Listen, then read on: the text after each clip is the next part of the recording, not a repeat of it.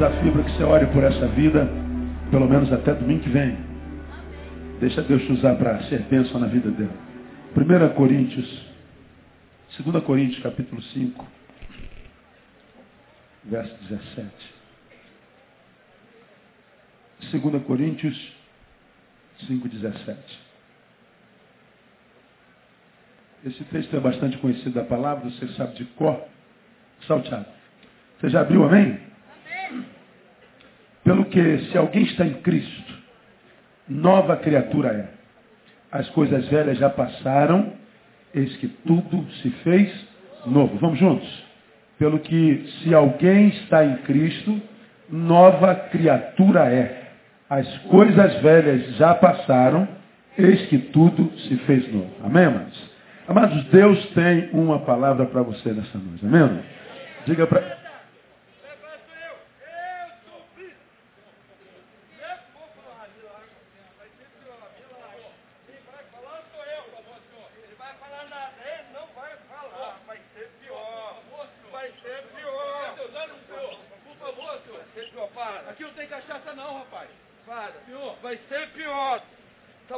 Deixa aí. Vai ser pior. Quem vai falar sou eu. Então vai, então. É você o dono da igreja? Você é o dono da igreja? Não, não, dono é Jesus. Então você é um dono que eu não falo com empregado. Eu sou um príncipe. Eu exijo ser tratado como tal. Estou 20 minutos lá fora em pé, parado Ninguém foi colocar tapete para mim vermelho. É desse jeito que você está tão príncipe aqui nessa tenda? Desse jeito? 20 minutos em pé lá fora. Ninguém foi falar comigo. Eu sou um príncipe. Eu exijo ser tratado como tal. Pelo espanto, pela cara de, de, de espanto, talvez vocês nunca tenham visto um príncipe de perto nessa igreja. Para que nunca mais aconteça tal disparate.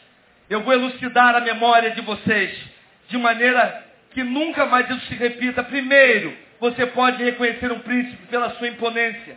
Um príncipe se movimenta diferente. Ele fala diferente, ele dá ordens. Jamais um príncipe encostaria curvado, igual aquele bando de pobre do lado de fora.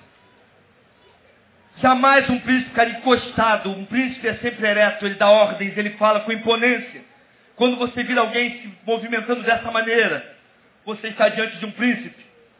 Uma outra maneira de você reconhecer um príncipe pela sua maneira de falar.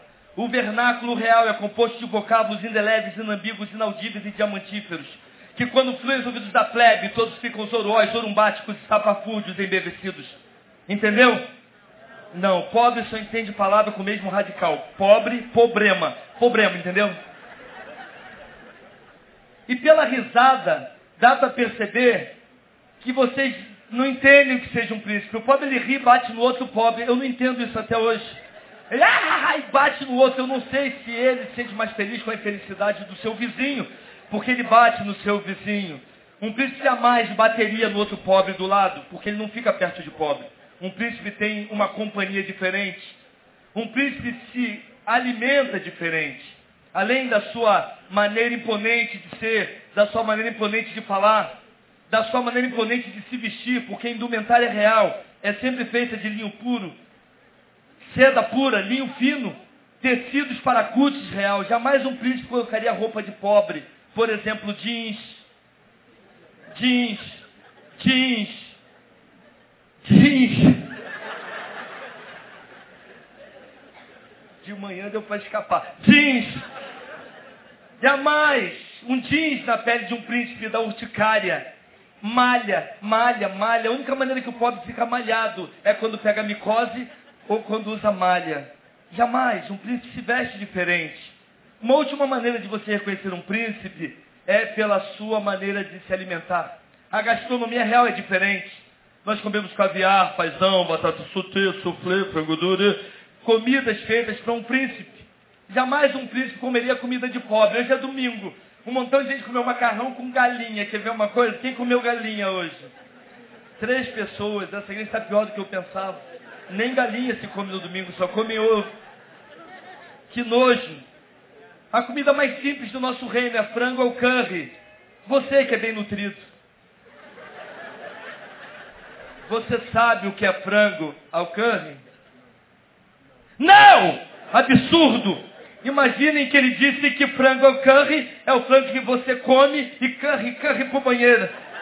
É claro que não é isso, é, uma, é um molho especial. Então, um príncipe se veste diferente, fala, come, é uma figura diferente. Mas pela risada eu percebo que você não acredita que eu seja um príncipe. Mas eu sou Mário Carvalho IV, da dinastia Carvalho. Mas eu não culpo você. E hoje eu vim para contar um pouquinho da minha história nesse lugar. Porque acredito que muitos estão vivendo a mesma história que eu vivi. Tudo começou na minha vida com essa pequena manchinha de óleo. Havia uma lei no nosso reino em que um membro da família real tinha que andar ilibado, ou seja, sem mancha, sem nenhuma sujeira. Isso me traumatizou na minha infância, porque às vezes eu estava brincando, me sujava, os guardas do palácio me pegavam e levavam a força e tocavam a minha roupa. Me davam um banho e tocavam minha roupa. Eu voltava a brincar, me sujava novamente, novamente eles tocavam minha roupa. E novamente, novamente, teve dia que eu tomei 87 banhos. Eu também não gosto de tomar banho, eu entendo você. Eu também não gosto. Eu fiquei traumatizado e pensei, quando fizer 18 anos, que eu puder mudar qualquer lei em benefício próprio, essa lei eu mudo. E no dia do meu aniversário de 18 anos, estavam lá os filhos dos nobres, as filhas do Visconde de Sabugosa, meninas inteligentíssimas, a filha adotiva do Barão de Araruna, Isaura, os filhos de Marquês de Sapucaí, menina era uma beleza, dançava muito. Todos os nobres estavam lá e íamos dar uma volta pelas campinas do meu reino. Mas naquele dia, quando fui subir ao meu cavalo, no estribo do cavalo havia óleo, e o óleo se apegou à minha roupa. Todos ficaram muito tristes, pensando, o passeio vai acabar agora. Mas naquele dia não, senhores, eu tinha 18 anos. Eu subi ao cavalo. E eles pensaram, ele vai assim. E pela primeira vez na história da nossa família, um príncipe cavalgou com a sua roupa, carregando uma manchinha. Eu cavalgava e o vento batia no meu cabelo, eu cavalgava. E eles achavam o máximo aquilo. Só que tem uma coisa, moça. Quando as coisas entram lentamente na nossa vida e a gente permite, a gente se acostuma com elas. E eu me acostumei com a manchinha. O tempo foi passando e outras sujeiras foram se apegando à minha roupa e eu não percebia. Parece mentira. Mas quando as coisas entram lentamente na nossa vida e a gente permite, a gente se acostuma com elas. E em pouco tempo eu estava desfigurado, meu cabelo que era cortado com corte militar da nossa dinastia já tinha mudado e ninguém tinha coragem de falar alguma coisa para mim, porque podia significar a morte. E eu não percebi. Até que um dia eu dei uma volta pelo meu reino. Como eu fazia sempre, uma vez por mês eu saía sozinho. E as pessoas na rua se ajoelhavam e diziam, louvado sejas, príncipe. Mas naquele dia ninguém se ajoelhou, porque ninguém me reconheceu. Eu fui para a Feira Livre, era um lugar mais ou menos como esse. O papai mandou fazer um palco. E quando a coisa estava complicada, ele mandava fazer show e dava comida. Era política de pão e circo. Sempre funcionou. Era um lugar mais alto, com uma multidão assim. E eu fui para aquela feira livre, subi e disse, súditos, prostem-se, eu sou o príncipe. Mas naquele dia ninguém me reconheceu. O homem da banca de tomates, com a voz zombeteira, esganiçada, pegou um tomate podre dentro do caixote e gritou, aí príncipe, segura aí essa besteirinha. E jogou o tomate. O tomate veio no movimento retilíneo uniforme explodiu contra o meu rosto. Ele jogou o segundo tomate. O homem da banca de caquis gostou da brincadeira e jogou o caqui. O da banca de cenouras pegou cenouras podres e parecia faca. Ele jogava e batia em mim. E ninguém errava. Era incrível. Ninguém errava. Até o, o moço da banca de verduras pegou um montão de folhas, chegou pertinho e jogou. Não sei que graça tem isso. Eu fiquei totalmente sujo. Eu não podia voltar atrás. Porque você sabe que no xadrez e na guerra não ganha quem mata mais inimigos, mas quem conquista mais o espaço do outro e se estabelece. Eu não podia deixar que eles conquistassem o meu espaço. Eu fiquei imóvel, parado. E quando eles terminaram, senhores, eu saí furioso. Eu fui no meu reino pegar a guarda real. E eu falei, todos vão ser sentenciados. Eles vão ser o exemplo para que isso nunca mais aconteça. E eu, quando cheguei no meu palácio, que eu tentei entrar, o chefe da guarda não me reconheceu também. Eu estava muito sujo. E conforme eu insistisse e desse ordens, ele disse, esse é o impostor mais perigoso que apareceu. Acabem com ele! E pela primeira vez na vida eu senti a dor de punhos contra o meu corpo. Mas uma dor mais profunda na alma, a dor da rejeição. Você sabe o que eu estou falando, você que já foi rejeitado. Eu caí no chão e me chutaram, me pisaram. Eu senti uma dor no corpo.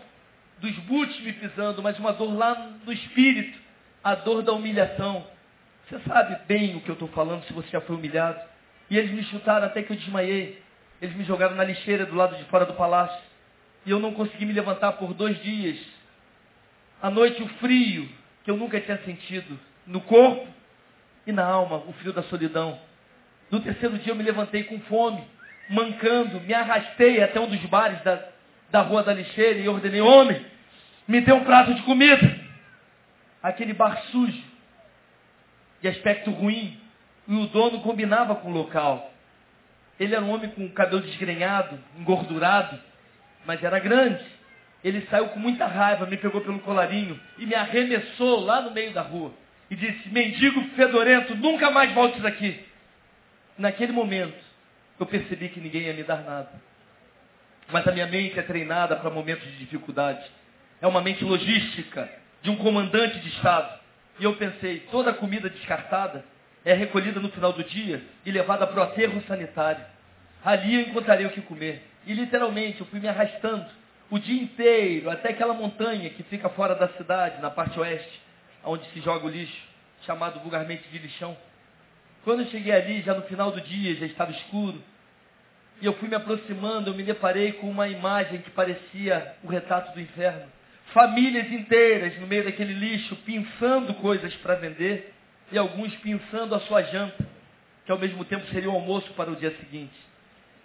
Aquilo me comoveu muito, e quando eu fui me aproximando, e o cheiro, desculpa, e o cheiro foi.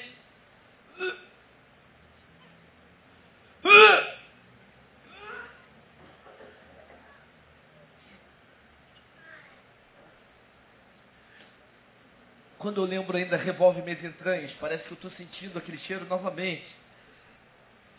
Quando eu entrei naquele lugar, o cheiro era insuportável. Mas olha, quando as coisas entram lentamente na nossa vida, a gente se acostuma com elas. Em pouco tempo, os meus receptores já não davam mais a mensagem, eles estavam saturados. E eu já não sentia mais cheiro algum. Aquele lixo não era alguma coisa estranha a mim, porque eu me tornei parte daquele lixo. E ele era parte da minha vida. Eu era parte daquele cenário. E eu passei a comer aquela comida. Eu já não sentia mais o azedume, embora sentisse a textura desmanchando na boca. E eu fiquei ali muitos anos. E o tempo passa muito rápido. Às vezes, eu torcia para que uma criança tivesse deixado cair uma coxinha de galinha mordiscada e a mamãe jogou no lixo. Eu torcia para achar aquela coxinha de galinha antes dos cães, dos gatos, dos ratos e dos outros mendigos que moravam ali. Uma noite de Natal, eu estava lá em cima, na pedra da mesa, aquela pedra que fica bem no alto do morro, com a minha barra de ferro que eu usava para me defender. Era uma noite muito estrelada. E olhando para a parte sul da cidade, na montanha mais baixa, eu vi pequenininho o meu palácio todo iluminado. Aquela noite eu pensei, eu prefiro morrer do que viver desse jeito. Sou um príncipe. Os reis se matam, se ajoelhando, se jogando sobre as suas espadas quando perdem uma guerra. E aquela guerra definitivamente eu tinha perdido. Eu botei a barra de ferro no chão contra a minha barriga, eu ia me matar. E quando eu olhei para o alto, uma estrela rasgou o céu. E eu pensei, eu não sou um Deus. Deus não passa por isso que eu estou passando.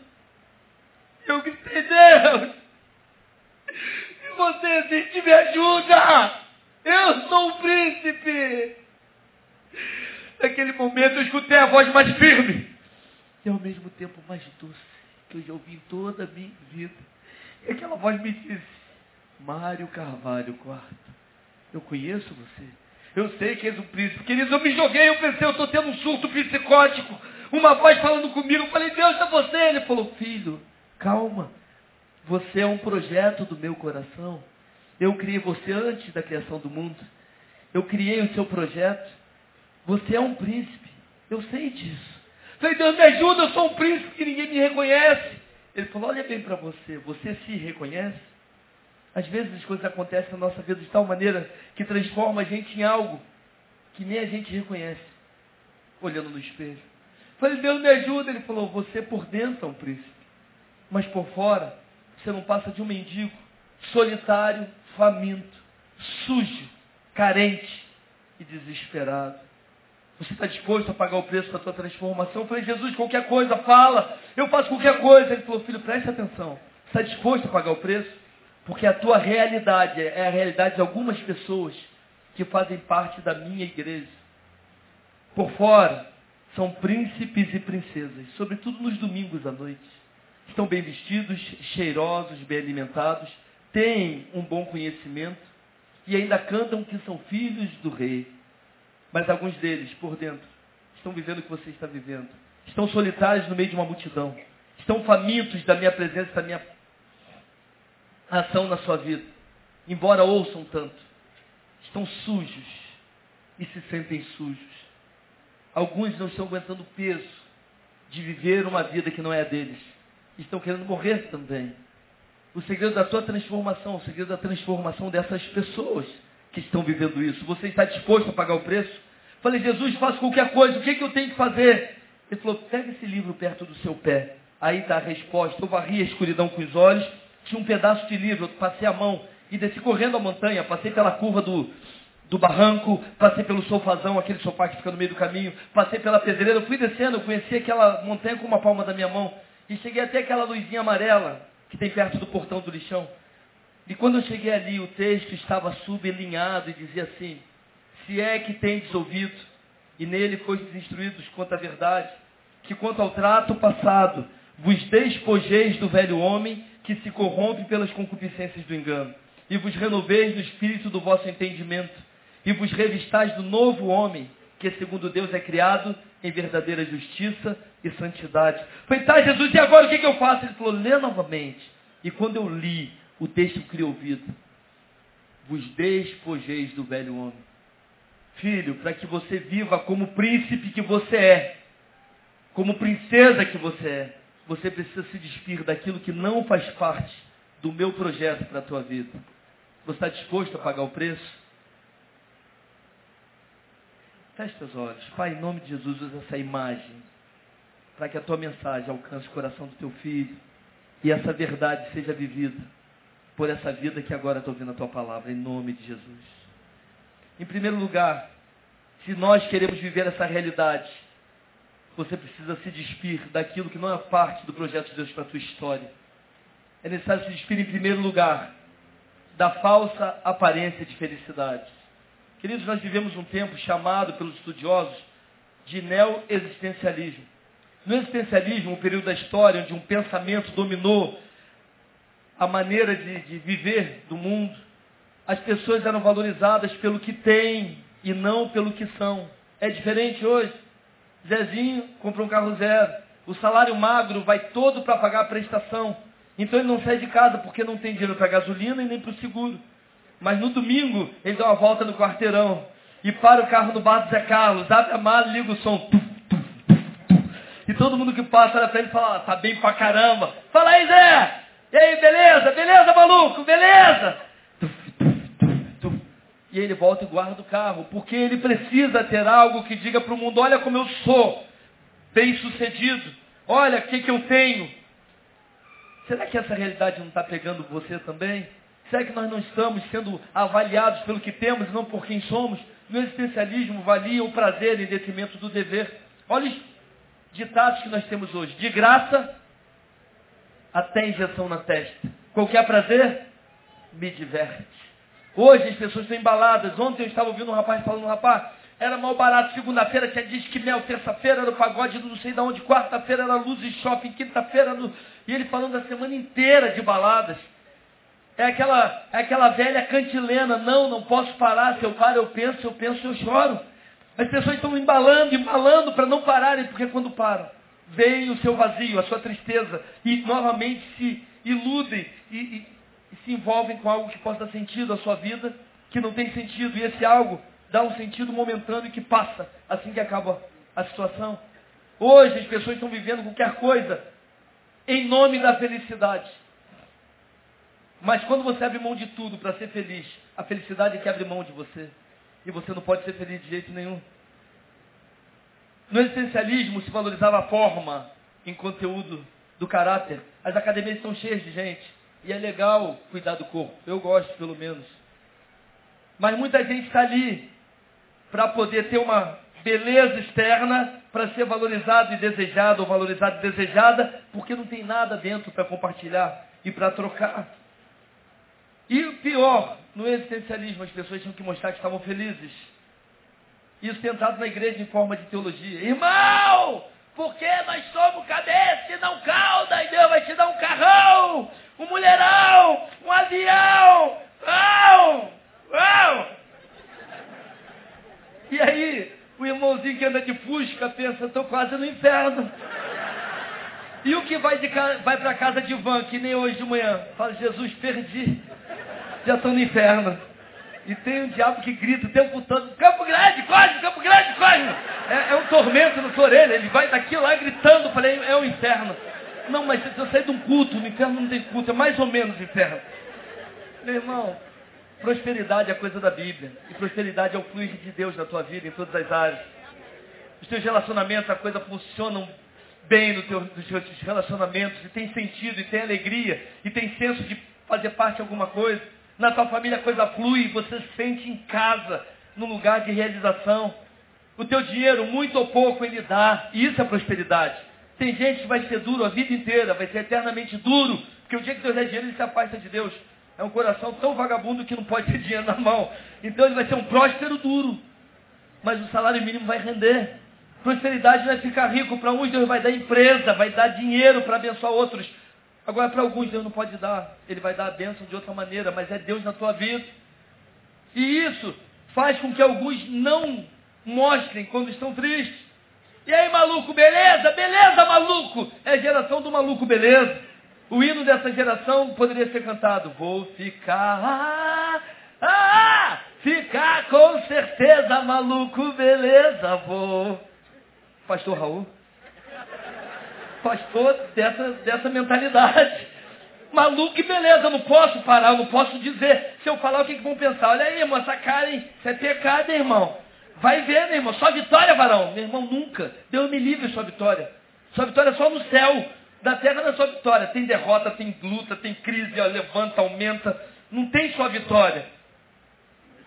Mas a gente se ilude que é só vitória, é só bênção, é quase céu o tempo todo, meu irmão. O céu está dentro. Reina céu dentro de você, manifestando Deus aqui na terra, mas você está na terra, você é humano. E a gente tem ouvido aqui, e tem sido tão edificado por isso, que Deus não se impressiona com a tua santidade, mas com a tua humanidade. E é a tua humanidade que interessa a Deus, revelando a glória dele. E aí, tem gente pensando, eu não posso ficar com problema. Se eu estou com problema, é diabo. Eu estou com, com a dor de barriga, é diabo. É o diabo da comida que você comeu demais. Eu estou mal, é diabo. Não é, você está assim porque você é gente. E meu irmão, olha que coisa esquisita acontece. Por causa disso, tem gente pensando que não pode ficar com problema, não pode ficar triste, não pode ter dificuldade. A Bíblia que eu creio diz, o choro pode durar uma noite, mas alegria. Então a vida cristã tem noites, tem momentos de choro, tem, graças a Deus. Hebreus 5,8 diz, mesmo sendo filho, Jesus aprendeu a obediência através daquilo que sofreu. E tendo sido aperfeiçoado, e aí continua o texto, Jesus foi, Jesus foi aperfeiçoado pelo, vou falar de uma brincadeira assim, eu falo o versículo. Aí eu faço a pergunta, que está com a resposta no versículo, e você responde. Vamos tentar? Mesmo sendo filho, aprendeu a obediência através daquilo que sofreu e tendo sido aperfeiçoado, veio a ser causa eterna salvação a todos quantos lhe obedecem. Jesus foi aperfeiçoado pelo sofrimento. Meu irmão, o sofrimento aperfeiçoa. O sofrimento é um recurso didático de Deus para a tua vida. Jesus sofreu. Você não quer sofrer, você é mais do que Jesus. O único que ser igual foi expulso no inferno. Você quer tentar sorte? Não dá. Sofrimento é recurso didático de Deus para moldar caráter e fazer crescer. Não tem como viver vida cristã sem sofrer. Agora, tem como sofrer e crescer. Você determina o tempo da tua aprovação. Tem gente que está repetindo a segunda série há 30 anos. Pastor, eu quero contar uma bênção. Esse ano, mais uma vez, eu repeti a segunda série. Glória a Deus. Há 30 anos estou fazendo a segunda série. Eu sou pós, pós, pós, pós, pós, pós, 30 vezes doutorado em segunda série. Meu irmão, se você aprende, você vai para a terceira série. Passou pela prova, aprendeu, é promovido. Vai para outra experiência. E fazer outras provas. Quem não aprende fica repetindo a prova. Mas o sofrimento faz parte. Abacuque estava em crise na vida dele. Abacuque falou, Senhor, até quando, Senhor? Até quando vai me deixar o ímpio prosperar? O ímpio, está aí, ó, botando tum, tum, tum, para atrapalhar minha mensagem, Senhor. Se é bacalhação, Senhor, até quando o Senhor vai deixar isso? O ímpio está inchado dentro de si, irmãos, Abacuque no primeiro capítulo, ele está chato demais. Ele está abrindo o coração e reclamando, ele rasga o verbo, ele fala, não aceito, eu que estou aí direitinho, indo para a igreja direitinho, nada acontece na minha vida. Se você pensa assim igual Abacuque, meu irmão, isso aí é uma macum gospel. Tem uma música antiga que fala assim, Iaiá, oi Iaiá, minha preta não sabe o que eu sei, de onde vim, os lugares onde andei. Quando eu voltar, Iaiá, você vai se pasmar. No, na, no samba ele fala, dei um pulo na macumba, raspei pra calunga, deitei pra luanda, salavei a banda e meu corpo fechei. E aí eu fiz tudo certinho. Deitei para o santo e raspei catuete. Deixei de lado com os comungados. Estou abençoado, estou dentro da lei. É igual o crente. Fiz tudo certinho para a escola dominical, fui para o culto, dei o dízimo, deu festa. Deus, agora aquela benção, me dá benção aí. Meu irmão, perde, está perdendo teu tempo. Não é assim que Deus funciona. Vai procurar a mãe Marta. Faço, desfaço, refaço em três dias. É, é isso. É mais animado, é melhor. É, não vai acontecer também, mas pelo menos é uma proposta. Estou fazendo tudo certinho, agora me dá benção, Deus, me dá benção. Fiz tudo certinho, me dá benção. Não é isso, irmão. Deus vai te abençoar, porque Ele já te abençoou antes de você nascer. Antes de você nascer, teus dias estavam contados. Antes de você nascer, toda, todo o amor de Deus já era teu. Para você viver esse amor pelo que Ele te amou. Não é isso que a gente canta? Ele me amou essa macum gospel, Abacuque estava assim, até quando, Senhor? Eu estou com raiva e tem mais. Vou para minha torre de vigia lá, esperarei que o Senhor me responderá. E o que eu falarei para o Senhor? Não acabou não, Senhor. Ele estava com raiva. Tinha emprego, ele era segurança, mas ele está com raiva. Acho que ele não gostava de ser segurança, eu acho. E aí, meu irmão, Deus aparece no segundo capítulo de Abacuque e não responde nada que ele queria saber. Porque Deus não tem que responder nada que você quer saber. Deus tem que mostrar quem Ele é para você. Não é a resposta de Deus para a tua, tua questão que muda a tua história. Mas é a revelação de quem Ele é que muda o teu caráter. E aí, Deus se mostra para Abacuque. No terceiro capítulo, ele coça a cabeça e fala, é, ouvi tua voz e tremi. Aviva, Senhor, tua obra no meio dos anos, torna conhecida no meio dos anos. Mas na ira, lembra-te da misericórdia. sem graça, sem graça. Meu irmão, depois que ele enxerga quem é Deus, Todos os questionamentos perdem sentido. Ele está vendo que tem um Deus que criou todas as coisas, que é poderoso para fazer tudo perfeitamente infinitamente mais. Fala, Deus não tem que questionar nada, vai, faz fundo, faz o que eu quiser, eu estou aqui. E ele termina o livro dele com um dos cânticos mais lindos da Bíblia. Quem quiser, quem souber falar comigo, mas ainda que a figueira não floresça e não haja frutos na vide, e o produto da oliveira minta, e os campos não produzam mantimentos, e as ovelhas sejam a uma arrebatadas da malhada, e no curral não haja gado, não haja gado. Todavia, eu me alegrarei no Senhor, exultarei no Deus da minha salvação. Deus vai minha força. Ele fará os meus pés como os da corça, me fará andar nos lugares altos. Sabe por quê, irmão? Corça tem pé de alpinista, anda na pedra, lá em cima. Leão não vai lá, nem urso, nem lobo, nada. Deus quer que você ande acima da mediocridade. O mundo anda nesse nível, você anda no outro nível. Deus não respondeu nada para o Abacuque do que ele queria saber. Deus mostrou o que ele precisava ver. E ele viu um Deus que trabalha para o bem daqueles que nele esperam. Meu irmão está na crise. Glória a Deus. Aproveita essa crise. A Flávia Lopes canta assim. Se preciso for pelo deserto caminhar, sei que não vou só, comigo está Deus Jeová. Eu não tenho uma, não tenho uma luta, não fugirei. Se no deserto me levou, foi para vencer. E aí no coro ela fala: Meu deserto vou atravessar, mas para vencer preciso lutar. Esse momento vai passar. Eu não paro de louvar. É no deserto que vejo as mãos de Deus agir com poder. É no deserto que aprendo o que é depender de Deus para viver. É no deserto que entendo que Deus é quem peleja por mim. como João Batista, Paulo, Abraão, Moisés e todo o povo de Israel. Eu também vou ao deserto para sair melhor de lá. Renovo minha fé e não abro mão do meu triunfar. Oh, oh. Meu irmão, vamos atravessar o deserto? Amém? Deus precisa que você tire essa falsa aparência de felicidade e fale, Deus, eu quero ser feliz de verdade. Está doendo, Senhor, mas eu quero viver a vida abundante. Cansei de viver teoria. E eu quero ver a abundância da vida na minha vida. Jesus prometeu, vim para que tenham e a tenham. Jesus tá, tem duas palavras no, no grego para vida, bios e zoe. Bios é vida e existência. Jesus não está falando, eu vim para vocês existirem, para vocês viverem, estarem vivos, não é isso. Ele está usando zoe, vida do céu. Eu vim para que vocês vivam a vida do céu na terra. A qualidade da bênção que eu tenho para vocês é vocês serem extraterrestres. Vocês são, estão nesse mundo, mas não são dele. Vocês viverem algo diferente. Eu quero ser feliz de verdade, Deus. Não fingir que sou feliz. Ou buscar uma felicidade por outros meios. Felicidade, como diz o baiano, começa com fé. Então é, é, fé, é fé no Senhor. Mas em segundo lugar, é necessário se despir da religiosidade vazia. Queridos, a religiosidade vazia é um problema sério e talvez esteja na tua vida, e você não pode ser um príncipe, uma princesa, se estiver vivendo a religiosidade vazia. Vamos fazer um teste? Primeira coisa, a religiosidade vazia ela não produz intimidade com Deus. Salmo 25, 14 diz assim, a intimidade do Senhor é para aqueles que o temem. A estes ele fará conhecer a sua aliança. Deus quer te mostrar, trazer para dentro da aliança dele. Quer que você tenha intimidade com ele. Hoje, ser cristão tem significado fazer coisa para Deus. Mas a Bíblia ensina que ser cristão, viver como filho do rei, é desfrutar de intimidade e relacionamento com esse rei de maneira que você se pareça com ele e seja uma réplica, uma réplica dele nesse mundo.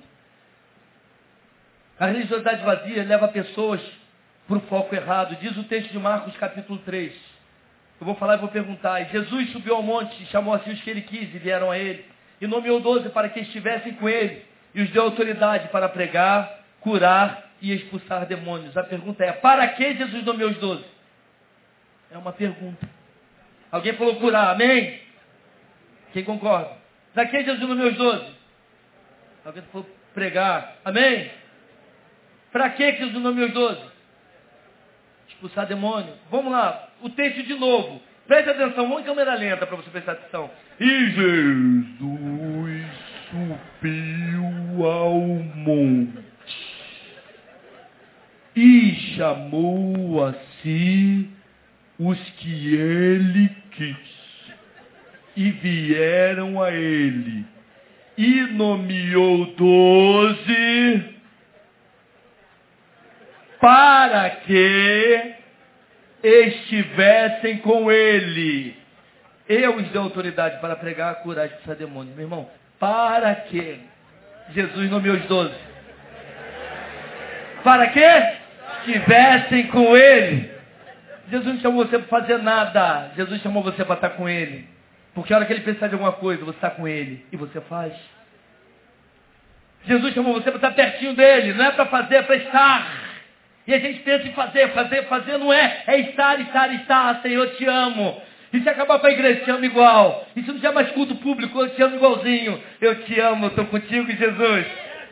Irmãos, os valentes Davi tinham homens valentes, 400 homens valentes na caverna. 30 eram mais valentes, eram heróis de guerra. Aí três desceram na penha onde Davi estava. Chegando perto de Davi, escutaram Davi falando assim, ai, ai, quem dera beber água que está lá no poço perto do portão de Jerusalém. Os, os inimigos estavam lá em Jerusalém. Os três ouviram Davi falar. Davi não deu ordem para ninguém. Davi suspirou. Ai, ai. Eles saíram correndo. A Bíblia diz que eles romperam. Imagina, três homens loucos de espada na mão, entrando no meio do acampamento inimigo. Ah! Ah! Pessoal, o que é isso? Ah! E sai correndo direto. Ah! Vem um, ele mata, mata. Ah! Vai lá no poço, pega água. Ah! Tá maluco? Três homens, os inimigos dormindo, acordaram com o inimigo. Eles tentaram matar. Eles mataram gente, sangue espirrando, eles batendo, pegaram a água e voltaram Entrar já é difícil. Sair é impossível. Os inimigos tudo nervoso, já morreu gente. O que, que eles querem? Pegaram água. Ah! E sai batendo, matando e sai correndo. E conseguem voltar com água. Davi pediu água, não pediu nada. Davi deu ordem, não deu. Mas eles ouviram os anseios do coração do rei, porque estavam pertinho do rei. Fala, Davi, está aqui, Davi, a, a, água aí, a água que você queria.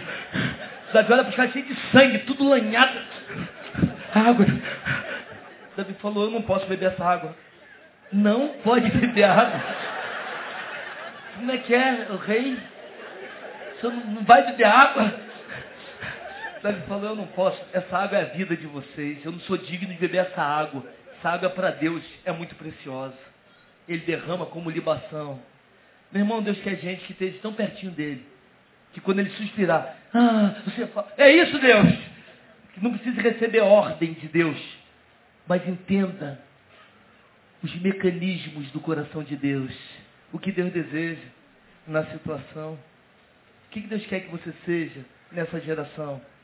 A intimidade com Deus é uma coisa que a religiosidade vazia não produz. Existe gente que gosta de ouvir coisas e ver coisas, mas que não vive coisas. A religiosidade vazia também não produz fruto. João diz, eu sou a videira, meu pai é o lavrador. Toda vara que está em mim ou nele será muitos frutos, porque sem mim nada podeis fazer. Toda vara que dá fruto, ele limpa para que dê mais fruto. Mas toda vara que não dá fruto, ele corta, lança no fogo e queima. 15,8. Nisto é glorificado meu Pai, que deis muitos frutos. 15,16. Não me escolheste vós a mim, mas eu vos escolhi a vós, vos nomeei, para que vades, deis fruto, e o vosso fruto permaneça, a fim de que tudo quanto pedizes ao Pai em meu nome, Ele vos conceda. Meu irmão, Deus criou você para dar fruto, e a vara que não dá fruto, ela está errada. E a Bíblia diz que ela é cortada e lançada no fogo, e não é do inferno. Porque Jesus diz que quem vem a ele não é lançado fora, mas é do fogo das tribulações, provavelmente. Estando eles atribulados, certamente me buscarão. Meu irmão, você tem que dar fruto. A palavra, encontrando bom solo, ela aprofunda e dá fruto. E o fruto é a vontade de Deus revelada e manifestada na tua vida, que inevitavelmente vai atrair pessoas para Deus. O menino que era meu ministro de louvor na nossa igreja me convidou para ir no bar do irmão dele, inauguração da churrasqueira. O irmão convidou ele, falou, Maria, eu pensei lá, tenho ouvido você pregar, eu queria ir lá. Vamos. Falei, vamos embora. E eu fui de bermuda, de camiseta, como sempre ando. E chegamos lá no bar, tinha um ônibus final do ano. Um time de futebol fazendo churrasco, um funk proibidão do lado de fora, um tumulto. Falei, pô, Samuel, do lado de fora tá ruim, né? Ele, vamos lá para dentro. Fomos para dentro do bar, lá nos fundos do bar, uma televisão grandona de LED, e um show de pagode. Falei, está melhor aqui. E o rapaz feliz que a gente estava lá, sabendo que era pastor, só o dono que sabia. Ele trazia churrasco, Coca-Cola, churrasco. Graças a Deus. E, e eu ali, ele dava churrasco, ele podia oferecer bebida, ele oferecia comida. Irmão, coisa linda, coisa do céu. E eu lá no putiquinho lá do cara, comendo churrasco, e aí o pessoal jogando sinuca. Aí acabou o jogo, ele falou, posso jogar com meu amigo? Aí o cara falou, tá, joga aí. Ele é ruimzinho de sinuca, pior do que eu. Eu ganhei dele. Aí o cara falou, agora é minha vez. Eu falei, não, pode jogar. Não, quero jogar contigo. Eu falei, então tá jóia. Joguei com o cara e ganhei o cara. Coisa de Deus. Coisa de Deus. Aí, outro falou, é minha vez. Porque quem ganha fica na mesa. Irmãos, ganhei oito pessoas. Nunca ganhei tanta gente na minha vida toda. Eu jogando, eu pensava numa coisa para fazer e dava certo. Tinha coisa que eu nem pensava e dava certo. Tinha anjo ali jogando com bolinha. Eu jogando sinuca, o tosso quente, tirei a camisa, já joguei a camisa para lá. Imagina, eu estou sem camisa agora no bar, cheio de cerveja na mesa, e eu com a minha coca, jogando sinuca rindo, e fiquei amigo dos caras, gente conversando, rindo. Um barato. E a presença de Deus ali. Falei, Deus está nesse negócio aqui. Presença de Deus, sensação da presença de Deus no meio daqueles cachaceiros. E a gente jogando sinuca, e jogando sinuca. E aí, sabe o que aconteceu? Joguei a oitava partida. O cara da oitava partida era o campeão de sinuca lá. Falou, agora é minha vez, é minha revanche. O cara permaneceu campeão. Aí juntou todo mundo. Eu falei, pô, irmão, é que a gente tá indo para um culto. Aliás, eu falei, não, é que a gente tem que sair. Falou, não, mas não antes de jogar comigo. Eu falei, beleza, vamos lá, eu saio, né? É, fiz a pose, empinei, como eu vi eles fazendo. Irmãos, você acredita, eu acabei com o jogo sem ele matar nenhuma bola. Cara de gato, quase que ele aleluia. Aí, acabei de jogar. Se passa um crente, escandaliza lá, pastor jogando sinuca no meio de cachaceira. Mas dane-se, não estou preocupado com o crente. Aí, estou preocupado com o cachaceiro. Aí acabei de jogar. Quando eu estou saindo, joguei a camisa no ombro, estou saindo com um sorrisão. Joguei sinuca, irmão, campeão. Tô saindo, barriga cheia de churrasco. E aí, o cara fala assim, pastor! Aí eu virei. Posso ir na tua igreja? O cara falou, ô maluco, não é pastor não, é Sina não. Nem parece pastor. Eu falei, graças a Deus. O impacto. O impacto não vem pelo título, vem pela essência transformada em ação. Eu fui amar os cachaceiros, eu fui pregado, preguei uma palavra, nada. Bateu papo de futebol, demos risada, tal. Aí ele falou, posso na tua igreja? Falei, claro, irmão, vai ser um prazer. Vai ser um prazer. Mas posso levar minha esposa? Falei, pode levar a família toda? Eu posso também. Ele é pastor, caralho, maluco, você é maneirão. Posso na tua igreja também? Eu falei, pode. Posso ir? Eu falei, peraí, peraí. Vamos fazer uma coisa só. Galera, todo mundo. Quem quiser ir lá no culto, vai ser um prazer ter você lá, uma honra de verdade, uma honra para mim. Vocês me receberam na sinuca bem. Eu vou receber vocês lá bem. E se você prometer que vai todo domingo, eu boto uma sinuca lá. Pra gente jogar todo domingo lá. Aí caras, ah! aí todo mundo abraçou. Os que estavam mais bêbados me beijaram. Bêbado beija, bêbado não tem jeito. Oh, pô, irmão, aí, irmão, me beijaram. E eu fui embora. Um grupo de homens se ofereceu e foram, alguns foram, para ir no culto que a gente tinha lá, naquele, lá no quilômetro 32, indo para Seropédia.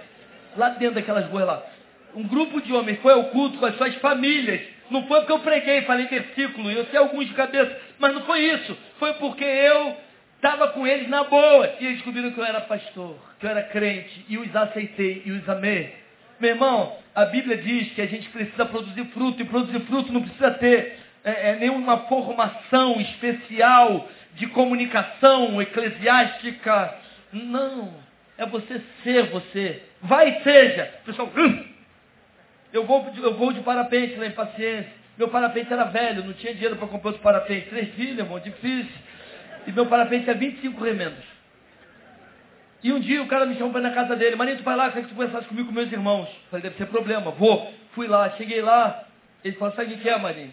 Galera vendo você com esse parapente velho aí, teu parapente já fechou duas vezes baixo, tu teve que jogar reserva. Ainda bem que você fazia aterragem, então não machucou minha perna. Ele falou, e a galera resolveu te dar um parapente. Irmão, sabe quanto está um parapente novo? Sete mil reais. Galera fez uma vaquinha, mais de 30. Todo mundo botou 200, 300. Fizeram uma vaquinha, me deram um parapente. E a gente trouxe você aqui para te dar esse parapente, cara. Você é parceiro pra caramba, todo mundo gosta de você. Você já ouviu essa frase aqui? Pode até não saber que você é crente, mas tem que saber que você é gente boa. Já ouviu isso? Se não souberem que você é crente, não tem problema. Mas se as pessoas souberem que você é gente boa, que você é alguém que serve, que, que abençoa, quando eles souberem que você é crente, vão fazer o link. Pum, eu quero isso para mim. Essa vida eu quero para mim. Nós precisamos produzir frutos. Estamos no mês 3 já do novo ano. Se a gente olhar só no passado, quantos frutos você produziu em termos de gente que você atraiu para Jesus e está aí contigo? Será que você atraiu 12, um por mês? Seis, um de dois em dois meses. Pelo menos um no ano. Hoje a nossa realidade é de não dar fruto. Religiosidade vazia não dá fruto. Produz tudo, menos fruto. E por último, a religiosidade vazia não produz comunhão com o próximo. Não produz aliança com o irmão.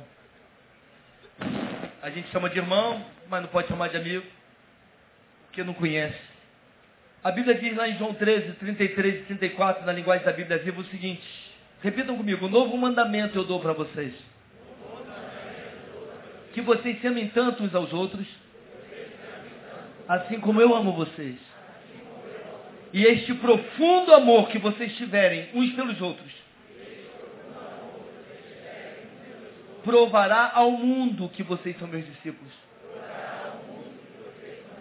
Meu irmão, o que que prova ao mundo que você é discípulo de Jesus? É cantar? Fígado, fígado. E a discípulo, eles cantam fígado. É isso que prova que você é discípulo? É pregar que prova? O que que prova, de acordo com esse texto, que você é discípulo de Jesus?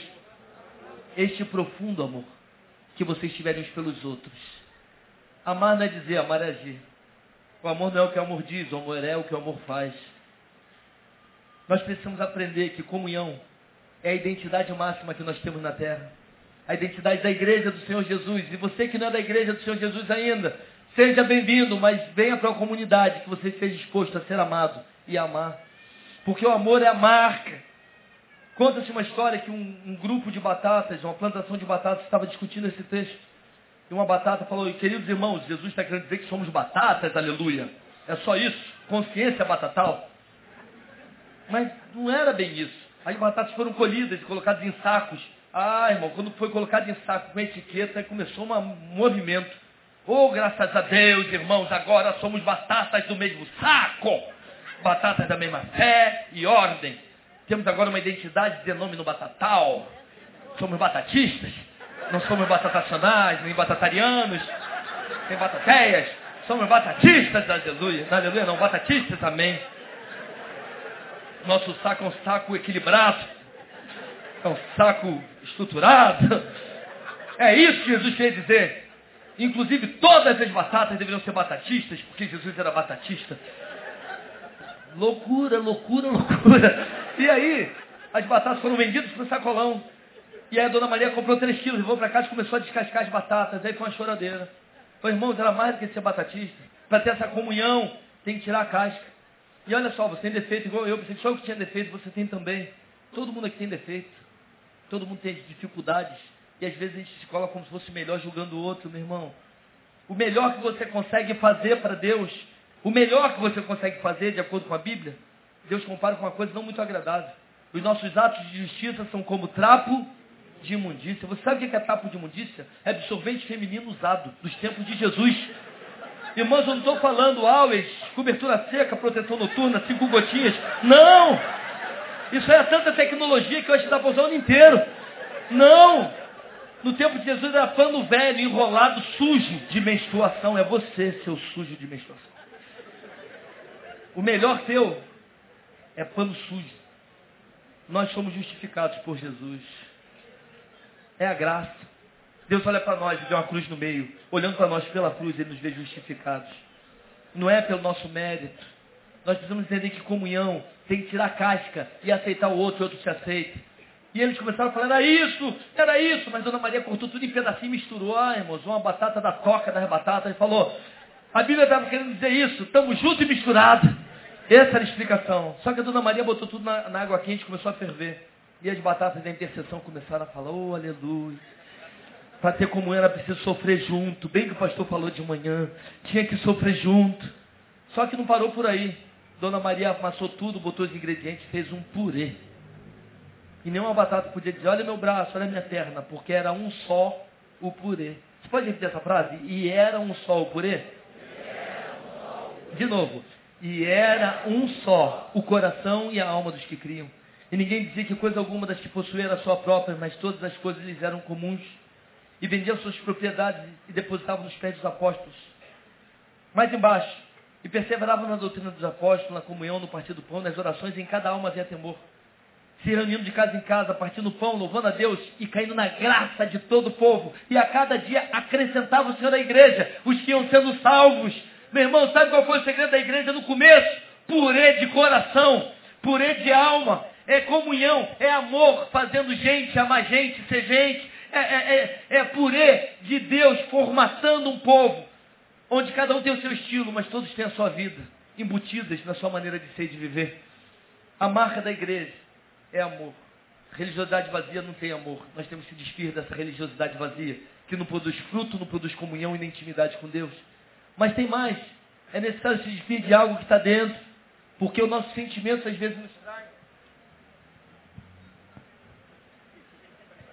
É necessário se despir da falsa autonomia espiritual.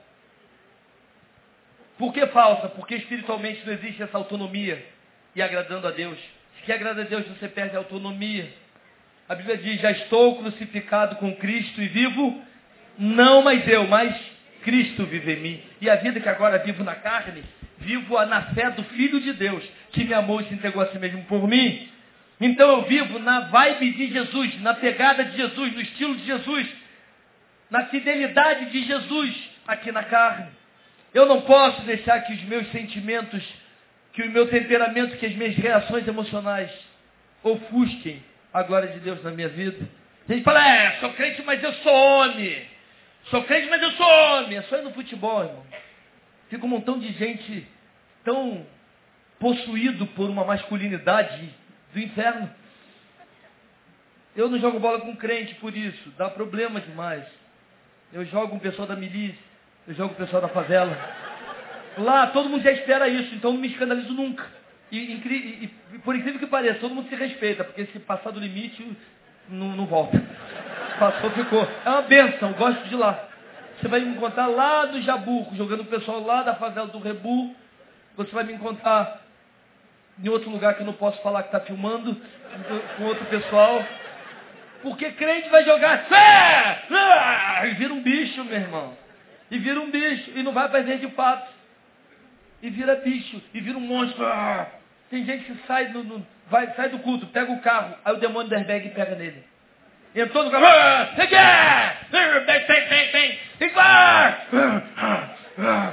No volante, o menino da igreja batista do Vale, fazendo faculdade, terminando faculdade, bem empregado, noivo. 22 anos, primeiro carro. Carro novo. Indo para o trabalho, segunda-feira de manhã ali em Campo Grande. Um cara virado de, de domingo para segunda, chapado. Foi sair do buraco, deu uma fechada nele, ele freou. Ah, o cara falou, xingou ele, xingou o cara. Errado é você, o que, que você está falando, o que, que é? Ele deu uma de macho, foi que ele discutiu, o cara puxou a arma, deu dois tiros na cara dele. E esse menino da igreja abençoado morreu de burrice. Por quê, meu irmão? Quando a gente deixa a carne tomar lugar, o sentimento tomar lugar da razão. Quando a gente pega a nossa razão e bota no lugar do conhecimento do que é a razão de Deus para a nossa vida, as consequências vêm, vêm feias.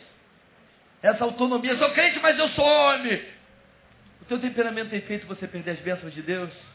A tua opinião tem valido mais do que a palavra de Deus? Eu sei mais. Eu, eu sei mais. Mas eu, mas eu, a Bíblia diz, estou crucificado com Cristo e vivo? Não, mas eu. Não, mas eu, é o não, mas eu. Essa falsa autonomia tem que ser tirada. Para que Jesus possa cuidar da tua vida. Meu irmão, a Bíblia diz lá em Gálatas 5, 21. Mas o fruto do Espírito é amor, gozo, paz, longanimidade, benignidade e bondade. Fé, temperança e mansidão. Quanto a essas coisas não há lei.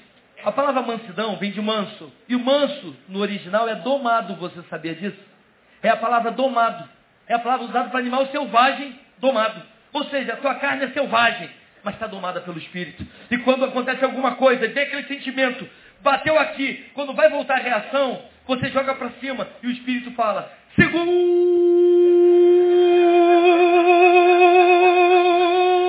cristão!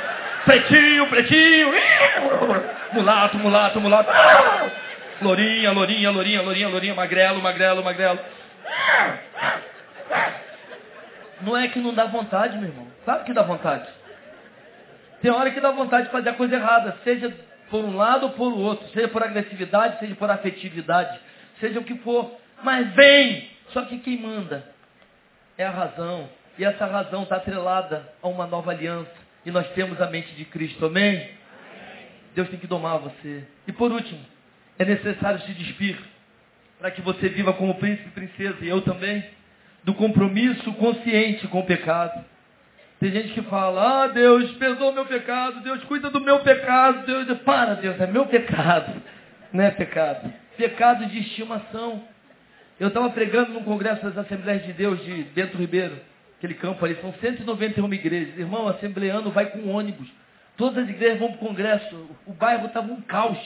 Tinha ônibus para tudo quanto é canto. Um templo grande, com galeria que corre em volta tudinho, cheio de gente, gente do lado de fora. Falei, meu Deus, e eu estava pregando essa mensagem. Nessa hora, tinha uns 80 pastores no púlpito. Eu falei, quantos pastores aqui têm amantes? Levanta a mão só para me ajudar. Caramba, o presidente fez assim, eu falei, ele vai pegar o microfone e vou sair correndo. Eu estou no, tô no personagem, eu sacudi, outros baixaram a cabeça, falei, agora ninguém tem. E comecei a comentar de pastores que eu trato lá no consultório. Eu trato de muitos pastores. Um, a sobrinha de 11 anos foi dormir na casa dele, sobrinha da esposa dele. Ele foi no banheiro à noite, voltou, viu a menina. Peitinho nasceu, nem peito tem a menina. Ele se sentiu atraído, foi acariciar a menina. Resultados. A menina se mexeu. Ele, por que eu estou fazendo? Foi deitado. No dia seguinte, a menina estava acordada. Falou tudo para a tia. A tia deu uma surra nela, mandou para casa. A mãe deu outra surra nela, que eu tinha homem de Deus. E ele pirou. Queria largar ministério, queria se matar até. Tratamos, está bem, homem de Deus. Outro foi buscar por causa de sexo virtual, viciado em sexo virtual. Tratamos, está bem. Outro foi buscar porque tem amante e não consegue largar amante. E dizendo, pastor, é amor. Você não entende? É amor. Eu comecei a contar casos, contei 10 casos de pastores. Eu falei, isso acontece com a gente que está aqui em cima, se não tomar cuidado, imagina com você que está no meio dos bancos. Meu irmão, pecado é pecado. Não tem negócio, ah, mas é porque, não é porque. Pecado é pecado. Não está conseguindo sozinho, busca ajuda. Busca ajuda. Uma orientação, uma ajuda profissional, uma ajuda pastoral, uma ajuda de amizade. Mas você não pode ficar com Deus e com pecado ao mesmo tempo. Pecado não pode conviver junto. Água e óleo não mistura. Não adianta camuflar pecado cantando no domingo. É o contrário. A vitória do pecado é celebrada no domingo. A tua vida precisa estar todo dia, igual o, o, o, o que tem abstinência de droga, é só por hoje. Tem que ver o só por hoje e vencer aquela tua luta. Só por hoje, um dia de cada vez, um momento de cada vez.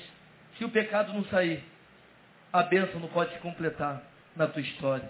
Falei, Jesus, eu sou um príncipe, eu posso ir embora. Ele falou, filho, lê o resto do texto. É o finalzinho. Quando eu li, dizia, e vos revistais do novo homem, que segundo Deus é criado em verdadeira justiça e santidade. Meu irmão, Deus tem que tirar coisas da tua vida para você experimentar o melhor de Deus na tua vida. Mas não é só tirar coisa, porque o Evangelho não é uma, não, não é uma caminhada de tirar coisas. O Evangelho é uma caminhada de equipar você, de trazer coisas de Deus para fazerem parte da tua história e da tua trajetória. Então, você precisa se revestir.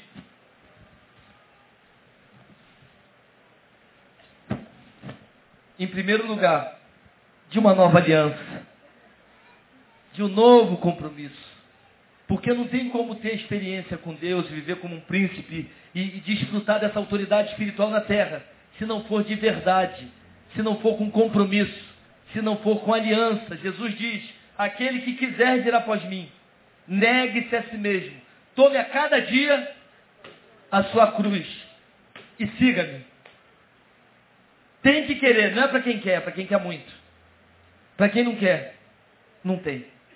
Eu quero carregar minha cruz, e cruz é morte, é morte todo dia. Deus, minha vontade bate com a tua, morre a mim. Eu, quando trabalhava ali com os jovens da Igreja Batista Monte Oreb, se converteram muitos jovens em pouco tempo. E nós chegamos a um número muito grande. E veio a galera toda lá na favela, do Barbante. E uma menina que era fanqueira se tornou bênção. E um dia ela me procurou e falou, pastor, meu ex-namorado é o cerol do tráfico. O cerol é uma função no tráfico. Você tem um radinho, tem um vapor, você tem o cara da moto, você tem o segurança, você tem o soldado, você tem o radinho, você tem o subgerente, você tem o gerente, você tem o tesoureiro, você tem o armeiro, você tem o micro-ondas, é o que corta em pedaço, bota no pneu para tacar fogo. E você tem o cerol. O cerol, ele só mata. Tá devendo, amarra e deixa. Tem gente aqui, ele vai lá só ele, para não virar bagunça, só ele que mata, ele é o cerol. Ela falou, meu, meu namorado era o cerol, do, do, do comando aí que tem. E ele estava malzão, ele vendeu bem, veio conversar comigo, eu conversei com ele que eu pude. E falei, pô, vai lá falar com o pastor, ele é maneirão, maluco. Ele, ele, aí ele desenrola contigo. Tu desenrola, pastor, com ele? Falei, desenrola, irmã. Traz ele amanhã que ele desenrola amanhã de tarde, três horas da tarde. Irmão, orei, segunda para terça, terça eu tô lá. E chega o cara lá, tô esperando o Alpatino, tô esperando um, um gangster chegar lá. Chega um cara magrelo, que não tinha nem parecia bandido, fiquei decepcionado. Sem graça, aquele, aquela cara assim, esse o Zé Curubu do pica-pau. Ah, nem, não tinha nem um jeitinho. Aí eu falei, fala aí, irmão, já é, já é, então senta aí. Ela sentou também, eu falei, vamos falar com o papai, chama ele para sentar aqui junto, para a gente desenrolar junto. Posso orar? Tu que sabe, pastor, valeu. Comecei a orar, irmão, quando eu estou orando, convidando Jesus para sentar com a gente. Deus falou no meu coração, deixa ele falar nada não, tu, vai, tu já sabe o que, que ele vai falar. Acabei a oração, falei, irmão, não fala nada, tu vai falar para mim que mata, mata é bobeira. Mata é bobeira, bater em gato morto é mole. Eu mato melhor do que você, do que você quiser, de pistola, de fuzil, de metralhadora, ponto .50, do que você quiser. Na época de quartel, eu fui atleta de tiro. E atirava bem. Falei, matar quem está amarrado, se fosse trocando ainda vai, mas amarrado, bobeira, matar é bobeira. E o primeiro, tu fica sonhando com o olho olhando para você, o olho, o olho que é o problema. Só morrendo com aquele olho olhando para você. Falei, mas depois do segundo, tu não sente mais nada. Fala tu, né? Não, irmão. Ele, aí o olho dele que arregalhou. Falou, tipo assim, como é que o pastor sabe? Falei, primeiro, segundo, mais ou menos. Depois do segundo, é igual da injeção. Plau, plau, plau. Tu vai embora, o cara fica lá. Não dá nem, não dá nem uma cosquinha. Fala tu, tá errado isso aí? Ele falei, tá bobeira, irmão. Agora quero ver tu aprender a morrer. Morrer que é a coisa. Eu estou morto está olhando para minha cara, eu estou morto, morro todo dia. É quando a tua vontade bate para de Deus, morre a tua vontade, vale a de Deus. Quando a tua opinião bate para de Deus, morre a tua opinião, vale a de Deus. Deus te chamou para morrer, irmão.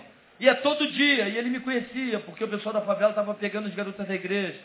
E as meninas estavam com, com. Parava 10, 15 motociclistas lá sem camisa, do tráfico.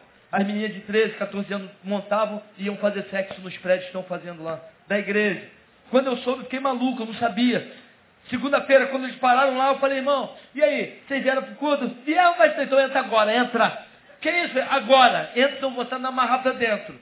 Não é meu pai, eu não sou, por isso mesmo que eu não tenho misericórdia tanto que é o teu pai. Te arrebenta e bota para dentro. Aí um dos bandidinhos falou, me xingou de palavrão. Eu já estava aborrecido. Estou cuidando das ovelhas, irmão. Davi, para cuidar de ovelha, ele matou leão, urso, lobo, tudo. Gigante. Eles estavam comendo minhas ovelhas, aqueles lobos. Eu falei, vou, vou, vou partir para ignorância. Eu fui para cima do moleque na moto, falei assim, ó, você pedir que ia dar uma cabeçada nele, quase saiu da moto, fez é tão vacilão que não nem a cabeçada nesse nariz. É um pecado muito que ninguém deve fazer, uma delícia, porque bate assim, o nariz some, fica molinho.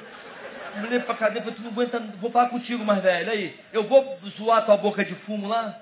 Tu vende tua parada lá, eu vou zoar a boca de fumo? Não, cada um do seu cada um. Agora tu vem zoar a boca de Deus aqui, irmão? Aqui é a boca de Deus, essas ovelhas são minhas ovelhas. Tu vem zoar aqui, eu não vou zoar lá. Tu quer pegar mulher, vai pegar mulher na cadeia, vai pegar onde tu quiser. Vai pra praça, aqui ninguém pega mais nada. E se quiser me matar, é molinho, já tô morto só me matar. Sai 11 horas da noite aquela casa dali, eu fico aconselhando até 11 e meia da noite ali. Só me matar, sozinho, sempre sozinho. Só que tu me matar, os meus parceiros são tudo aí, pessoa da milícia, da polícia. Eu caio e vou pro céu, vai cair uns 50 pro inferno. É, é, é matemática, se tu quiser. Tu que sabe. Agora, se eu estou errado, tu me mata. Se eu estou certo, tu vaza. Tu não vai pegar mais ovelha minha aqui, não. Nunca mais. Aí ele olhou pra minha cara e falou, aí pastor, é papo reto essa parada aí. Galera, vambora. Tá certo sim. Foi embora. E aí lá na boca de fumo, falaram que eu era maluco, que eu falei que eu já estava morto. Quando eu falei para esse cara que tinha que aprender a morrer, mas tu tem que aprender a morrer, tu é frouxo, tu só mata, mata é mole. Agora tu tem que aprender a morrer. Quero ver tu morrer. O cara começou a chorar. E eu nem entendi por quê.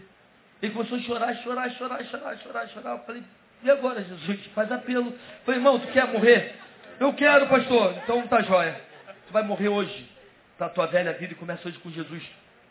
É, é de verdade isso, irmão. Tu está plantando com Jesus mesmo. Pastor, é papo reto. Eu quero. Se converteu. Pô, pastor, eu só não posso vir para igreja agora, que eu tenho um serviço para terminar. Falei, tá bom, termina teu serviço, depois você vem. Eu vou falar para ele terminar o serviço, irmão? Vai que ele me inclui no serviço. Termina o teu serviço, vem. Três semanas depois aparece o cara de arrumadinho, cabelinho cortado, outra pessoa com um sorriso, falou, pastor, já entreguei as ferramentas. Depois de saber, sabe o que, que ele fez? Ele foi lá no tráfico, lá no chefão, levou tudo que ele tinha, metralhadora, fugiu tudo que ele tinha, falou, tá aí, ó, tô fora. Cara, tá maluco? Ele falou, não, tô morto. Se tu não quiser, tu me mata. Tá aí, pode me matar que eu já tô morto. Ele aprendeu ao pé da letra. Era só simbólico. E o cara falou, tu tá onde? Tô lá com o Marinho. Não? Tá, já entendi, pode sair. Tá lá com, com aquele tal de pastor Marinho, que é morto também? Todo mundo agora vai ficar morto? Pode sair. Esse rapaz hoje, a última notícia que eu tive dele, ele era, ele era diácono da Assembleia de Deus do bairro Amazonas. Lá em Campo Grande. Meu irmão, tem que aprender a morrer. E para morrer, é nova aliança. Deus, eu quero andar contigo, mas não para ter. Eu quero andar contigo para ser e para te dar. Senhor, se eu quer que eu sofra para o Senhor, eu sou para o Senhor. Se eu quiser, eu sou para o Senhor. Se eu quer que eu morra para o Senhor, eu morro, Senhor. Eu queria viver mais, mas se eu quiser que eu morra, eu morro para o Senhor. Isso é evangelho. Se vivemos, para o Senhor vivemos. Se morremos, para o Senhor morremos. Quer vivamos, quer morramos, somos do Senhor. Amém? É necessário se despir em segundo lugar de um novo compromisso, meu irmão, firmado na palavra. Nós precisamos ser o povo da palavra. A tua vitória vem da palavra. Depois disso, foi levado pelo Espírito ao deserto para ser tentado pelo diabo. Jejuou 40 dias e 40 noites, nos quais nada comeu, Jesus. Fim desse tempo teve fome. E vindo o diabo disse, se tu és o filho de Deus, manda que essas pedras se transformem em pães. E respondeu Jesus. Não, não foi nada disso. E respondeu Jesus, está escrito. Vamos lá, respondeu Jesus. Está escrito. Não só de pão viverá o homem, mas de toda palavra que procede da boca de Deus. Deuteronômio 8. E então o diabo levou ao pináculo do templo e disse, se tu és o filho de Deus, lança-te daqui para baixo, porque está escrito que aos teus anjos dará ordem a teu respeito e te sustentarão em suas mãos e não deixarão que tropece nenhuma pedra. E respondeu Jesus, mas também... Quando responder, responde com vontade, legalzinho. Mas também... Está escrito, não tentarás o Senhor teu Deus. E o diabo levou a um alto monte e num relance mostrou-lhe todos os reinos do mundo e toda a sua glória. E disse, tudo isso te darei, se prostrado me adorares. E respondeu-lhe Jesus, vai-te, Satanás. Por quê?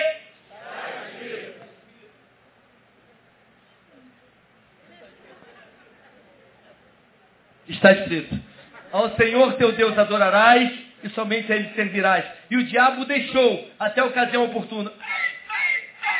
E os anjos vieram e o serviram. Picanha, Senhor.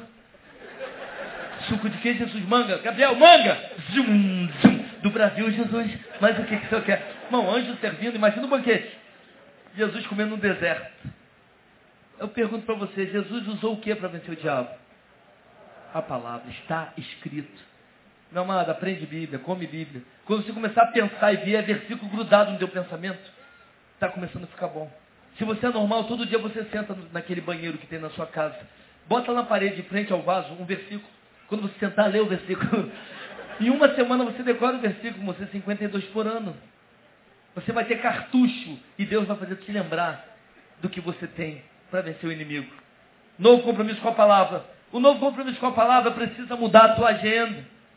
Então a última coisa, a Bíblia vai mudar as tuas prioridades. Nós precisamos nos revestir de novas prioridade. Você pedir ajuda dos dois irmãos que estão aqui na frente? Você pode me ajudar os dois aqui? Vem cá. Dois, vem dois aqui na frente, um de cada lado aqui. Irmão. Você vai ser o B1, tá bom?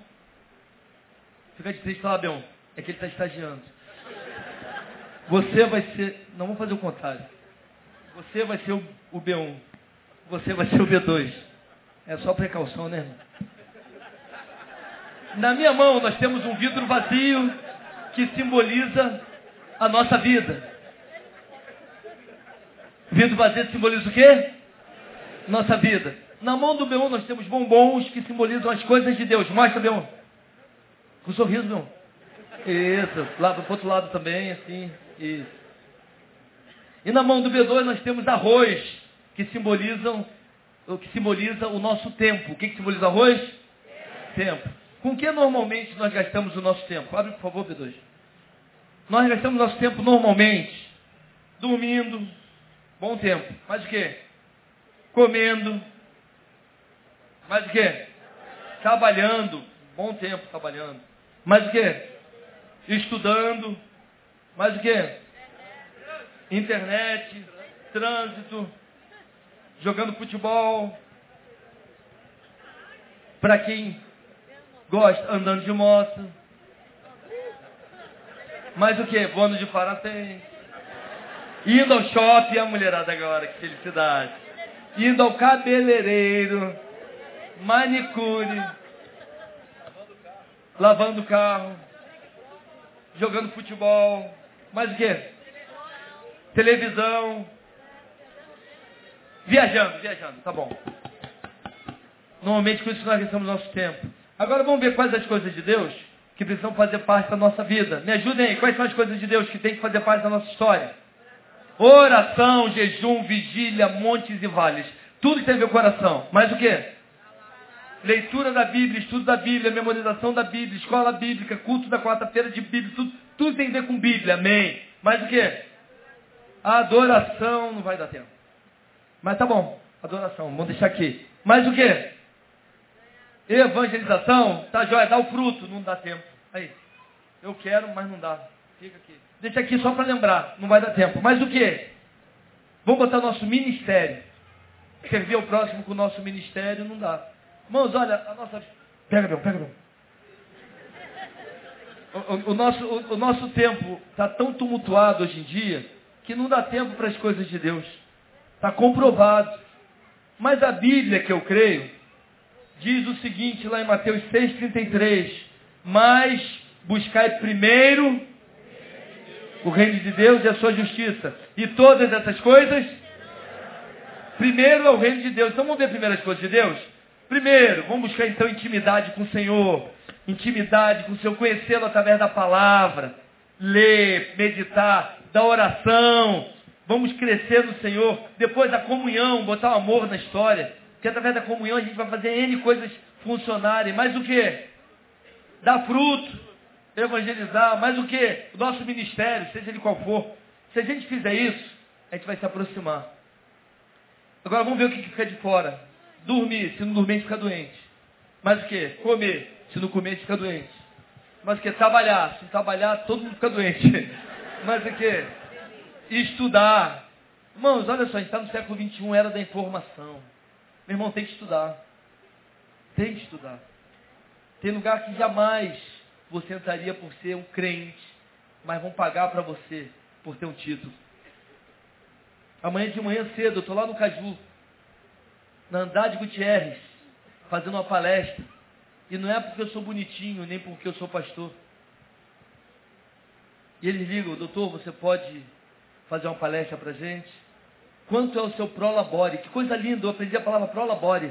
Prolabore. Ó, veludo, seda, prolabore. São palavras lindas.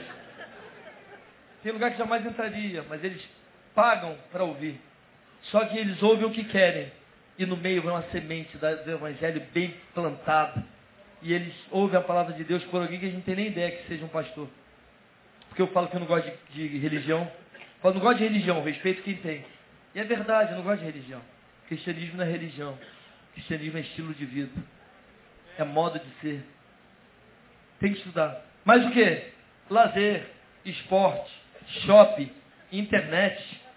Mais o que? Futebol. Mais o que? Moto. Mais o que? Quem falou namorar? Ouviu alguém falou namorar? Quem falou namorar? Priscila. Sexta-feira, dez e meia da noite. Priscila, já vou embora. Você não me ama não? Só mais um beijinho. Onze e meia da noite, Priscila. Tá piscando a luz aí, é teu pai. Não, meu pai falou que é curto-circuito, só mais um beijinho. 1h45 da manhã. Puxa, Priscila, tem que ir embora. Que amanhã tem coisa para fazer. Tá bom, só mais um beijinho. Quando ele vai embora, amor! Que, que foi, amor? Só mais um beijinho. Quando a gente busca primeiro o reino de Deus, meu irmão, dá tempo para tudo.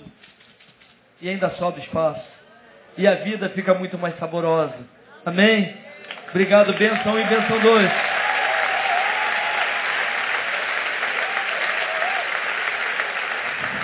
E a consequência de tudo isso, a consequência de tudo isso, se as prioridades mudam, a autoridade vem.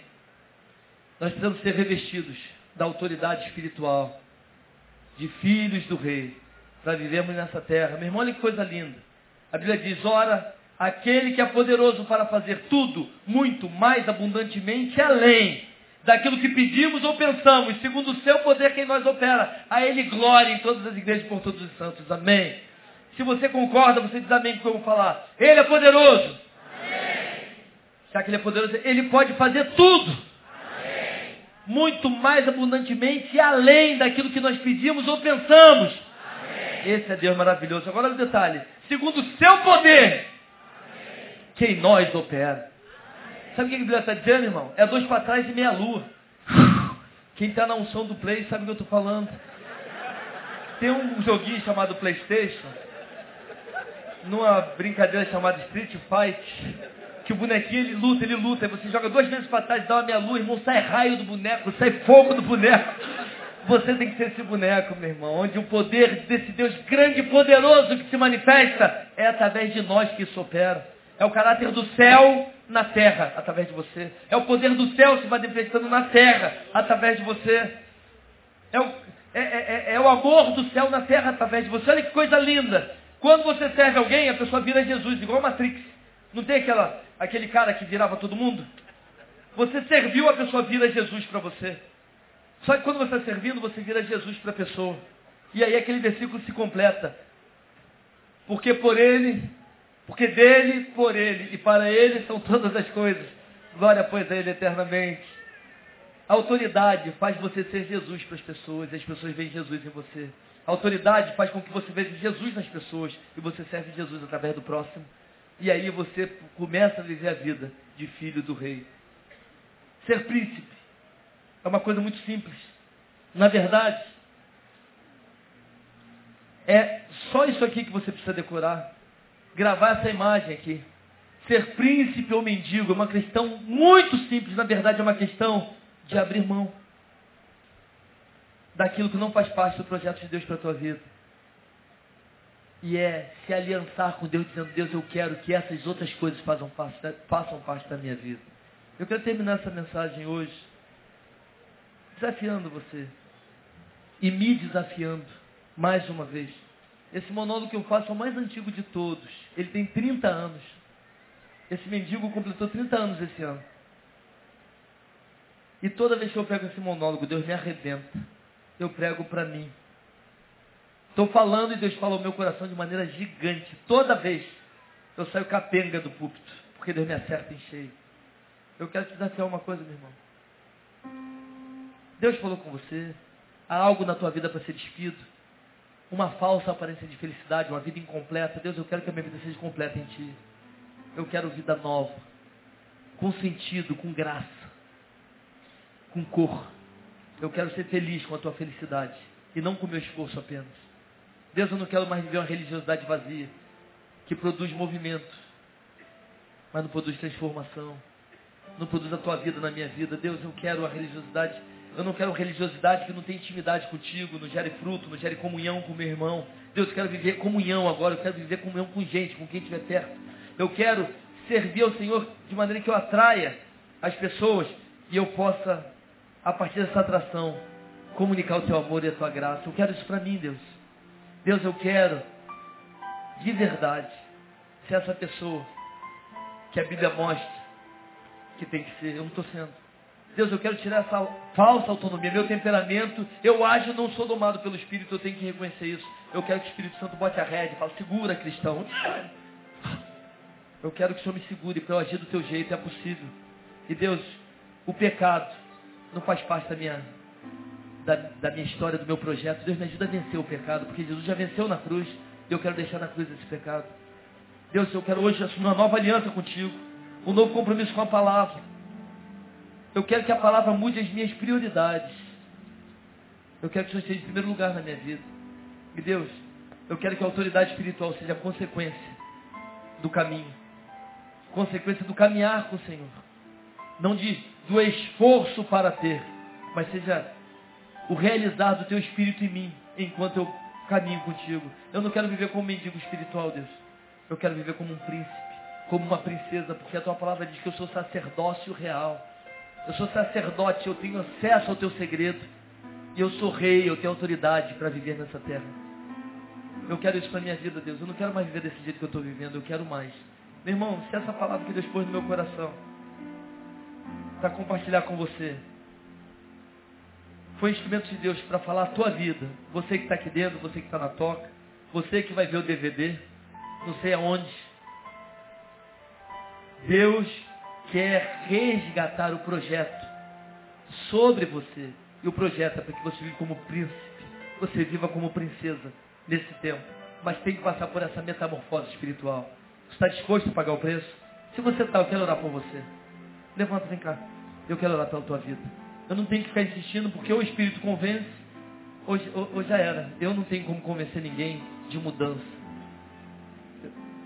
Eu não quero viver como mendigo espiritual, Deus. Eu não quero ver falar de alegria, de felicidade sem viver. Eu quero viver essa vida abundante. Meu irmão, como aqui tem pouco espaço, vai ficando em pé chegando bem para frente. Ah, mas não vai caber. Vai sim, chega para frente. Vai embolando aí, meu irmão. Chegando pro lado aí. Deus, eu não quero viver fachada. Eu quero sofrer e dizer, ai, está doendo, Deus, me ajuda a crescer nessa dor. Eu não vou esconder a minha dor.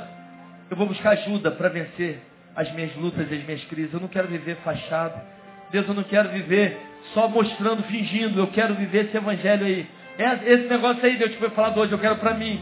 Isso que eu tenho ouvido aqui na igreja, através do pastor Neil, dos outros pastores, eu quero isso para mim. Deus, eu não quero mais, mais ou menos. Não, mais ou menos, mais ou menos. Não, Deus, eu quero mais do Senhor. Eu quero muito do Senhor. Deus, eu não quero ver a religiosidade vazia. Deus, não quero mais. Eu estou vivendo religiosidade, Deus. Minha vida se resume a frequentar cultos. Minha vida se resume a querer fazer coisas. Eu não quero mais ser a pessoa que vive para fazer. Eu quero ser a pessoa que vive para ser. Eu sou príncipe.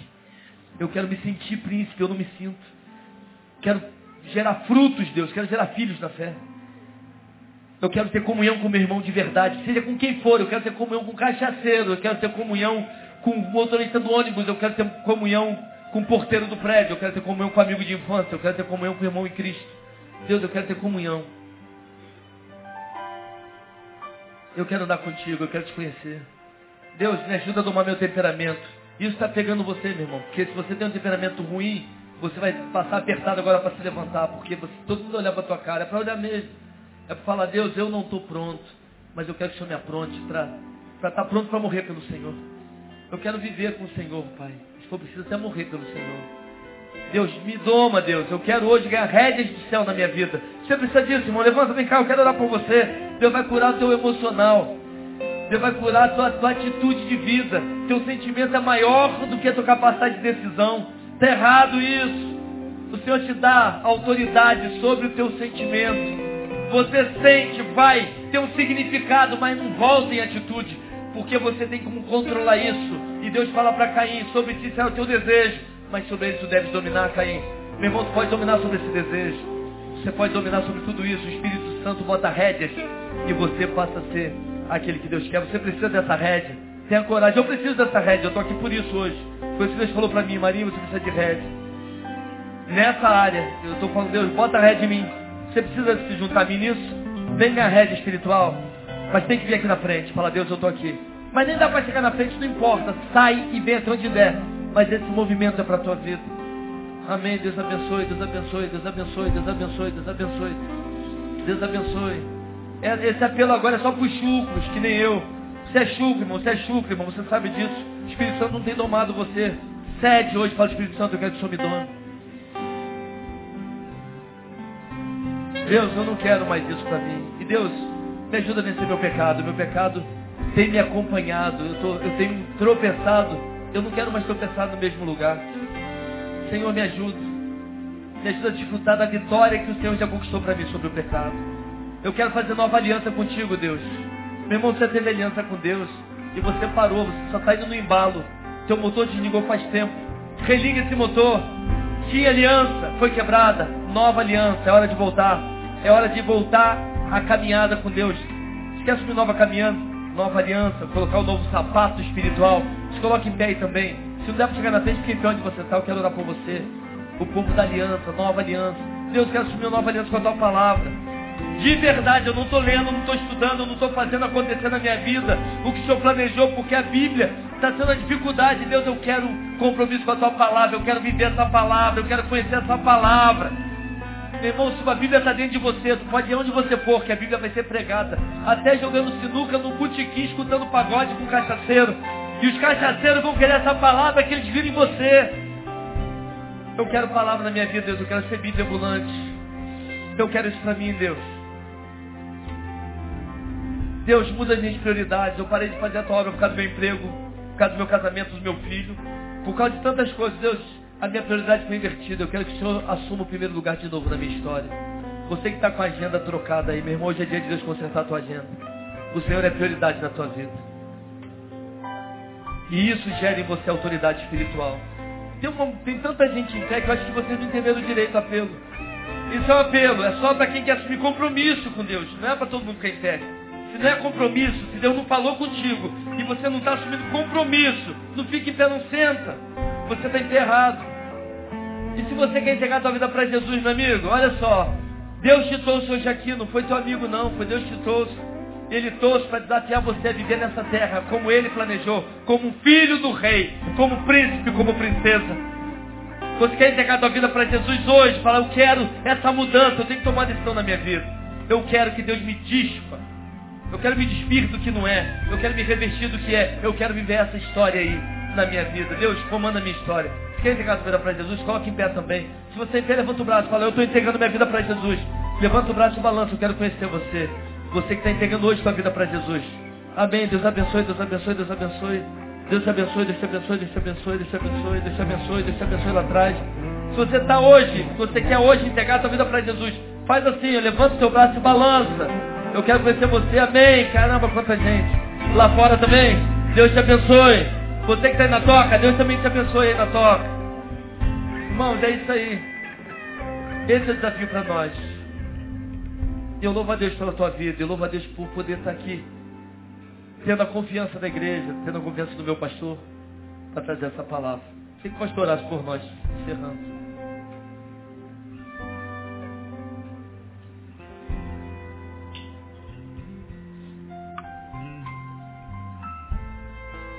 Isso aqui foi tremendo, né? Agora com Deus é tão surpreendente que a gente diz assim, agora, agora eu estou cheio, estou pleno.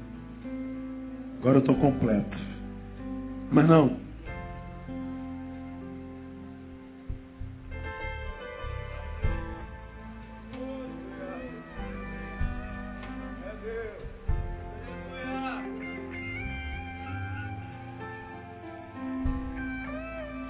Ele faz transbordar.